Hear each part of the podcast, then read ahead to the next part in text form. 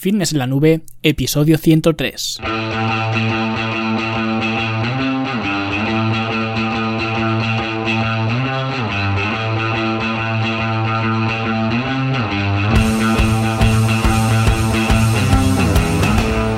Bienvenidos un viernes más aquí a vuestro podcast, a Fitness en la Nube, donde hablamos de fitness, de nutrición, de entrenamiento y donde cada viernes, cada semana os traigo las técnicas, los consejos, las estrategias, los trucos y como lo queráis llamar para que construyáis un mejor físico y un estilo de vida más activo y más saludable. Hoy vamos a hablar de la fruta, un tema que seguro que os va a encantar porque vamos a eh, poner todas las eh, cartas sobre la mesa hablando de la fruta, pero antes de meternos con el tema, como siempre, vamos a hablar un poquito de la Academia de Fitness en la Nube, vuestra plataforma online, donde vais a encontrar todos los eh, recursos, todos los materiales, todos los contenidos que os van a ayudar a forjar un mejor físico y un mejor estilo de vida. Tenéis eh, cursos con clases en vídeo de diversas temáticas. Tenemos desde el curso de optimizar el sueño y el descanso, pasando por el curso de combatir el sobrepeso si es que os hiciera falta. También tenemos el curso de fijación de objetivos, estrategias de alimentación avanzadas. Luego también tenemos eh, talleres prácticos donde doy algunas eh, pautas para mejorar eh, vuestro entrenamiento, vuestra alimentación. También tenemos planes de entrenamiento que ya están diseñados para que los eh, lleves al gimnasio y los apliques. También tenemos planes de alimentación directamente para que los cojas, los pegues en la nevera y eso sí, los sigas porque yo no puedo seguirlos por ti, pero ya los tienes también diseñados. Y si eres de los que les da fobia al gimnasio y no quieres ir al gimnasio, te pilla lejos del gimnasio, no te gustan los gimnasios por lo que sea, pues eh, tampoco es excusa porque también tienes el programa En Forma en Casa, donde puedes eh, utilizar eh, tu casa como tu propio gimnasio con un equipamiento muy básico, muy fácil de conseguir, muy barato y puedes entrenar así sin salir de tu casa. Y todo esto lo tienes por solo 10 euros al mes, o sea que echadle un vistazo porque la inversión monetaria es muy poca, pero te puede dar muchos resultados en, en, tu físico. Así que fitnesslanube.com barra academia y ahí tenéis toda la información y espero que os pueda ser útil. Y ahora sí, vamos a meternos eh, con el tema de hoy. Eh, por cierto, el sorteo que hicimos, eh, que lo resolvimos la semana pasada, ya me puse en contacto con los ganadores, con Salvador y con Jorge, y ya están los libros enviados y de hecho deberían de llegar hoy. si no falla la, agencia de transportes, ¿no? deberían llegar hoy viernes. Todavía no me he puesto en contacto con ellos para saber si han llegado o no, pero deben de, de, llegar, ¿vale? Así que de momento está todo cerrado y ya eh, os mantendré informados si hay alguna eh, novedad en el asunto, pero parece que podemos dar oficialmente por finalizado el sorteo. Y ahora, como digo, vamos a hablar de la fruta y además vamos a despejar eh, de una vez por todas si la fruta es buena, si la fruta es mala, si se debe tomar, si se debe evitar, si fruta por la noche sí, si fruta por la noche no. Porque es curioso como un alimento tan básico y simple como es la fruta pueda causar eh, tanta controversia como causa, ¿no? Y digo que es curioso porque eh, con la fruta, al igual que ocurre con los lácteos, eh, con el gluten, con la grasa y con todo, ¿no? Pues hay gente que están a favor y sorprendentemente hay gente que está en contra. Y os digo sorprendentemente porque de toda la vida pues siempre se ha dicho que hay que comer frutas y verduras, ¿no? Pero últimamente o en los últimos años al menos en la industria del fitness particularmente, ¿no? Se mira otra tendencia, porque han salido por ahí muchas dietas eh, que te sugieren que elimines la fruta. ¿Por qué? Os preguntaréis. Pues porque eh, la fruta lo único que tiene es azúcar, ¿no? Y el azúcar es malvado, entonces pues es mejor no consumir azúcar y por tanto no consumir fruta, ¿no? Y la mayoría de vosotros, eh, sobre todo si habéis escuchado ya pues los más de 100 episodios que llevamos aquí a las espaldas, ¿no? Pues pensaréis, vaya tontería, ¿no? Pues no, no es una tontería porque hay gente que piensa así y si si hay gente que piensa así es porque hay otra gente que va contando estas historias de miedo, ¿no? Exactamente igual que con el gluten, con la lactosa, con la grasa, la proteína, con lo que sea, ¿vale? Con cualquier cosa. Así que eh, lo que voy a hacer hoy va a ser clarificar de una vez por todas el tema de la fruta y lo voy a hacer exponiendo ciencia, ¿vale? Para que veáis eh, que lo que digo no me lo invento porque a veces, sobre todo cuando hablo de temas, eh, pues podríamos decir delicados como la dieta paleo, las dietas dietas low carb, la leche, el ayuno intermitente, ¿no? Y digo que son eh, temas delicados porque la gente se los toma muy a pecho. Pues eh, cuando hablo de estos temas, eh, si hablo eh, de ellos dando mi opinión, siempre hay algún listo, ¿no? Que dice que mi opinión no vale porque es puramente informativa, ¿no? Como es una opinión y lo que se necesitan son datos, ¿no? Que manda narices también que un episodio mío dando mi opinión sobre algo no valga y un comentario suyo dando su opinión hacia mi episodio sí que valga, ¿no? Pero bueno, gente así en todas partes. Así que para que nadie me pueda decir eso, al menos en este episodio, ¿vale? Aunque siempre habrá algún despistado por ahí, pues eh, voy a poner eh, la ciencia encima de la mesa y vamos a ver qué es lo que de verdad dicen eh, los estudios científicos, ¿vale? Sobre la fruta.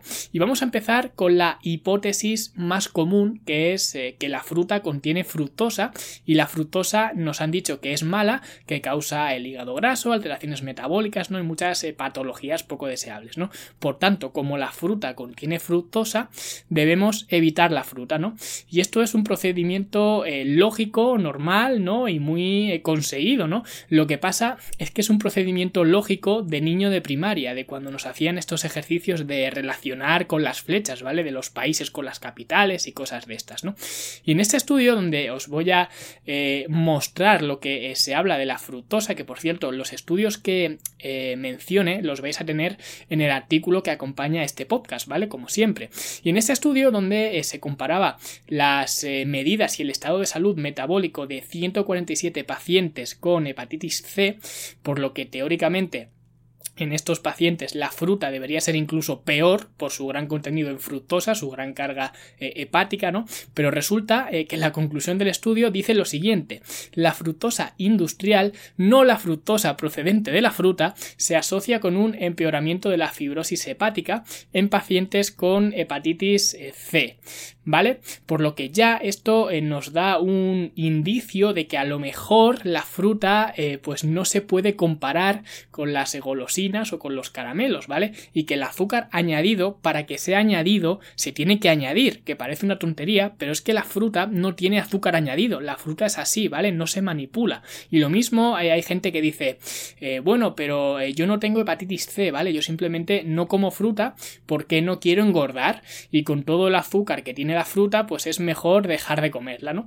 Pues en este otro estudio que os voy a eh, mostrar, que por cierto, como he dicho, os los voy a dejar todos en, el artículo que acompaña este podcast. No os lo voy a eh, mencionar, pero ahí tenéis la eh, bibliografía, ¿no? Pues en este estudio se compararon eh, dos dietas hipocalóricas, una con bajo contenido en fructosa y la otra con una cantidad moderada de fructosa natural, o sea, de fructosa procedente de la, de la fruta, ¿no?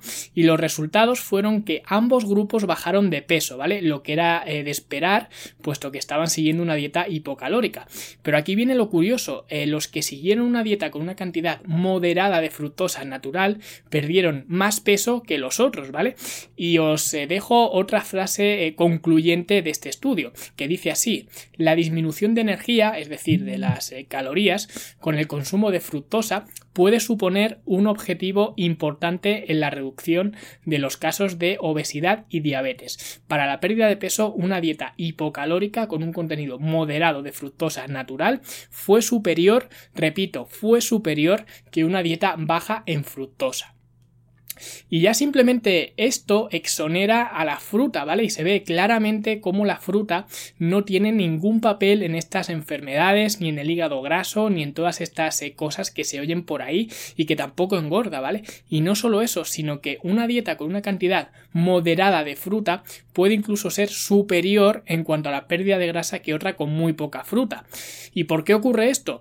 ¿Por qué la eh, fructosa de los alimentos procesados eh, sí se considera perjudicial y la de la fruta no? Pues porque la fruta básicamente viene en un envase natural perfecto, ¿vale? Cargado de fibra, de antioxidantes, de vitaminas, de fitonutrientes, ¿no?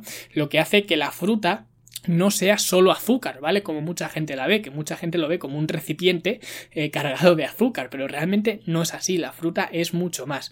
Pero aún así, hay gente pues que aún cree que comiendo fruta eh, disparas la insulina y como aumentas la insulina pues no puedes bajar de peso o incluso peor que vas a aumentar de peso. Y esto tampoco eh, tiene mucho sentido sobre todo eh, teniendo en cuenta que la fruta es una mezcla de fructosa y glucosa, ¿no? Dependiendo de la, eh, dependiendo de la, de la variedad de fruta, ¿no? Y la fructosa se metaboliza en el hígado, por lo que en la insulina ni siquiera se dispararía tan de golpe como se suele contar por ahí, ¿no? Pero es que, eh, por si alguno todavía hay que le tiene miedo a la fruta por la insulina, pues os voy a mencionar otro estudio donde se vio cómo al beber un vaso de agua con tres cucharadas de azúcar, que es similar, por ejemplo, a lo que ocurre al tomarte un refresco con azúcar, ¿no? Un refresco normal, pues la insulina se elevaba mucho y muy rápido para disminuir ese exceso de azúcar que habías eh, metido a la sangre. Pero para dos horas después, la glucemia bajaba incluso más que en estado basal, se producía una hipoglucemia, ¿no? Y es ese rebote, esa hipoglucemia, el que te hace pues que tengas mucha hambre eh, muy rápido, ¿vale? Que no te encuentres bien, etcétera, ¿vale? Ese es el malestar de la hipoglucemia. Que esto es lo que ya se esperaba, ¿no? Si mezclas agua con azúcar, como cuando te recomiendan eh, que tomes agua con azúcar para las agujetas, que por cierto, esto es una tontería, ¿vale? No lo hagáis. Pues cuando haces esto, es lógico pensar que la insulina se eleve de golpe, ¿no? Hasta aquí nada nuevo. Sin embargo, al añadir frutas batidas al agua con azúcar, lo que implica meter más azúcar, ¿no? Con, las, eh, con el contenido de azúcar de la fruta, pues se esperaría que la glucemia subiera mucho más, porque al fin y al cabo estás metiendo más azúcar, ¿no? Sin embargo, y lo curioso viene aquí, no ocurrió esto, no aumentó más. De hecho, la insulina se elevó menos y además no hubo una hipoglucemia después. Básicamente, la glucosa o la glucemia subió y bajó, pero no a los niveles de una hipoglucemia como así había ocurrido eh, antes, ¿no? Y sin introducir la, eh, sin introducir la fruta, ¿vale? Introduciendo la fruta fue mucho mejor, mucho más eh, moderado todo, ¿no? ¿Y esto qué nos dice? Pues esto nos dice que no solo consumir fruta es inofensivo, sino que además la fruta mejoraba la respuesta insulinogénica de otros alimentos que sí que disparan la insulina, ¿vale? Como era el, azúcar con el agua. Por lo que eh, podemos decir que comer fructosa en la manera natural en la que debemos comer la fructosa, ¿no? Esto es mediante la eh, fruta, ¿no? Pues no solo no tiene efectos negativos, sino que tiene efectos muy positivos. ¿Y qué ocurre, por ejemplo, con la gente con diabetes tipo 2? Porque claro, si seguimos con este argumento de la insulina, pues la fruta debe ser muy mala para los eh, diabéticos, ¿no?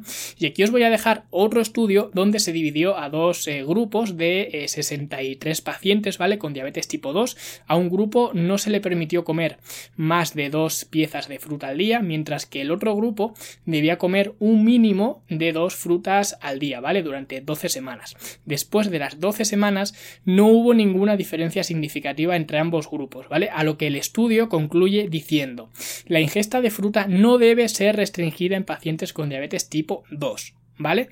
Entonces, si ya hemos visto que no es mala, que es algo que muchísimos sabríais, ¿no? Pero aún hay gente que no lo sabe por toda esta desinformación que hay por ahí, porque ahora están de moda las dietas eh, low carb, la supresión de la insulina, etcétera, ¿no? Y hay gente eh, que ahora duda de si la fruta es buena o no, ¿vale? Que es lo que me extraña, ¿no? En estos tiempos, pero ocurre. Y de hecho, en el grupo que tenemos en Facebook, que os tiendo una invitación, si no estáis eh, metidos en el grupo de Facebook, simplemente ponéis fitness en la nube en el buscador y os saldrá. De todas formas, si no me seguís a mí en, mi página de Facebook, que es eh, Luis Carballo Coach, pues ahí en los grupos lo, tenéis, ¿vale? Os tiendo la, mano con la invitación y podéis uniros eh, sin problemas cuando queráis, ¿vale? Pues en este grupo hubo una persona que preguntó exactamente eso, cuánta fruta era buena comer al día, cuánta fruta podía comer eh, de máximo al día, algo así era la pregunta, ¿vale? Y para mí eh, poner un tope a la cantidad de fruta que consumes no tiene mucho sentido. Yo creo que es de las pocas cosas que podrías comer lo que quisieras, ¿vale? No es como eh, la grasa saturada, que aunque ahora todo el mundo sale por ahí con evidencias científicas, ¿no? Sobre la grasa saturada, que la es culpa de todos estos todas estas acusaciones ¿no? que ha venido recibiendo estos últimos años y diciendo que la grasa saturada no es culpable del colesterol y demás, ¿no? que es cierto, pero aún así eh, la OMS, la Organización Mundial de la Salud, te marca un consumo máximo de grasa saturada, ¿vale? Que te dice que como mucho sea un 10% de la dieta, como mucho, ¿vale? Igual que el azúcar. Sin embargo, con la fruta no ocurre esto, de hecho ocurre al contrario, lo que te marca no es un máximo, te marca un mínimo, te dice que mínimo 5 porciones de fruta diaria. Entonces, con estos datos eh, creo que nos estamos eh, planteando las cosas al revés. ¿Cómo que cuánta fruta comer como máximo? ¿Vale? ¿Desde cuándo la fruta es un peligro que tenemos que eh, limitar? Y si estos datos de la OMS pues nos gustan porque hay gente bastante escéptica que piensa pues que el objetivo de estas organizaciones es mantenernos enfermos y depresivos, ¿vale? Y que un youtuber o un instagramer o un podcaster de pacotilla como yo pues podemos saber más que la organización una organización como la OMS, ¿no? Porque nos pavoneamos por ahí con estudios de PubMed y demás, ¿no? Pues bueno, si esta gente quiere estudios de PubMed, pues eh, yo les doy estudios de PubMed, ¿vale? Y os voy a poner este, que cuando digo este me refiero a que lo tendréis en eh, las notas del programa, en el artículo del podcast, ¿vale? Por si queréis echarle un vistazo, que os recomiendo que lo hagáis, pues os voy a poner este estudio donde a 17 sujetos se les puso a comer 20 piezas de fruta diarias, ¿vale? Que básicamente es el equivalente a ser eh, pues casi frutariano o frutívoro, como se llame, ¿no? Porque comiendo 20 eh, piezas de fruta al día no creo que tuvieras cuerpo para comer eh, mucho más, ¿no? Y esto supondría un contenido de azúcar eh, y fructosa bestial, ¿vale? Que haría, por ejemplo, que todos los eh, cetogénicos se echaran las manos a, la cabeza, ¿no? Porque sería el equivalente en azúcar a comer o a beber 8 latas de refresco diarias, ¿no? Lo cual, pues no creo que nadie dude de que es muchísimo, es una barbaridad. Pues bien, meses después de hacer este protocolo de 20 frutas al día, lo que encontraron los investigadores fue resultados positivos y ningún efecto negativos ni en el, eh, ni en el peso corporal, o sea que no engordaron ni en la presión sanguínea, ni en los niveles de glucosa, ni en el colesterol, etcétera, ¿vale? En nada. Y esto también nos dice que no todas las calorías son iguales, por mucho que el Fit Fit Your Macros, ¿no? Pues se empeñe. De hecho, eh, algunas veces, eh, si he trabajado con alguien que estaba en una fase de pérdida de grasa, de definición, o como lo queráis llamar, ¿no? Pues a veces suelo incluir una comida que es eh, come tanta fruta como quieras, ¿no? Y normalmente eh, la acompaño esta fruta con frutos secos. Los frutos secos sí que los, eh, los mando medidos, ¿no? En la cantidad, pero la fruta no. Y muchas veces algún cliente pues me ha preguntado así en plan exagerado, ¿no? Bueno, y si me quiero comer una piña entera o una sandía, ¿qué pasa? Y yo le decía, oye, pues si te apetece, cómetela, ¿no? Pero curiosamente nunca pasaba eso. La gente y yo mismo, ¿vale? Que no soy de poco apetito, pues el máximo de piezas de fruta en una comida eh, suelen ser tres, ¿vale? Más de tres eh, ya te va pesando porque te sacia mucho. De hecho, eh, cuando veis a estos competidores de los campeonatos de comer, siempre comen perritos calientes, se comen hamburguesas, comen patatas fritas y aunque son gente con un hambre bestial, que además también entrenan su cuerpo para poder meterse esa cantidad de comida, pues es muy raro, y yo diría que no sé si lo llegaréis a ver nunca, pues que veáis a un campeonato eh, de este estilo o a un participante de este estilo de campeonatos comer eh, solo fruta, ¿vale? Porque no sería primero tan llamativo, ¿vale? Que los ves comiendo perritos calientes, pero también porque la fruta te sacia mucho. Si a alguien le pones un tonel de manzanas para comer, aunque esa persona esté a dieta, lleve a dieta meses y tenga muchísima hambre, es una auténtica tortura comerte el tonel de manzanas entero, ¿vale? De una sentada. Es muy difícil. De hecho, eh, no sé desde cuándo el comer fruta se ha convertido en un problema para mantener el peso, porque yo no conozco a nadie que se haya puesto gordo, se haya puesto gorda de comer manzanas, ¿vale? A nadie, y no creo que lo conozca en mi vida, ¿vale? A no ser que sean manzanas de estas de la feria de, caramelo, ¿no? Y cuando pones todo esto de lo que hemos hablado hoy en conjunto, es cuando puedes sacar las eh, conclusiones. Y las conclusiones eh, de este episodio, al menos eh, las que saco yo, cada uno que saque las que quiera, ¿no? Pues es que la fruta es un alimento extraordinario y que probablemente puedas tener más problemas por no comer o por comer eh, poca fruta que por comer mucha, ¿vale? Y además eh, que la fruta está dulce, la fruta está buena, ¿vale? Se me ocurren eh, pocas cosas mejores para comer en verano que una buena raja de melón o de sandía o un melocotón, ¿vale? O cualquier fruta de verano, ¿vale? O en invierno, es que me da igual, la fruta está buena en todas las épocas del año, ¿vale? Y la gente que le tiene tanto pánico a la fruta, parece incluso que se castiga sin poder eh, comer fruta, ¿vale? Porque eh, la fruta es mala o porque la fruta engorda o cualquier paranoia que, que tengan en la cabeza. La fruta es seguramente la mejor elección que puedes tomar en cuanto a alimentación. Si dudas entre tomar algo, lo que sea, y tomar fruta, seguramente eh, la fruta sea mejor opción, ¿vale? Aunque tampoco quiero decir que tengamos que comer eh, solo fruta, porque entonces la dieta de la piña, la dieta del kiwi y todas estas pamplinas, pues serían el camino a seguir, pero ya sabemos todos que, que no lo son, ¿no? Simplemente digo que, por favor, no le tengáis miedo a la fruta, que no os vuelva a decir nadie que la fruta es mala, que no veáis a la fruta como un recipiente lleno de azúcar, porque la fruta es mucho más. Así que espero que os haya eh, gustado este este episodio, que por favor lo compartáis en Facebook, en Twitter y en todas eh, vuestras eh, redes, porque eh, creo que estos mensajes antipánico son los que hacen falta en un momento donde parece que todos los alimentos son malos, así que compartid este episodio. Si os ha gustado, dad una valoración de 5 estrellas en iTunes, un me gusta en iBox y nosotros, como siempre, nos escuchamos la semana que viene con otro episodio. Hasta luego.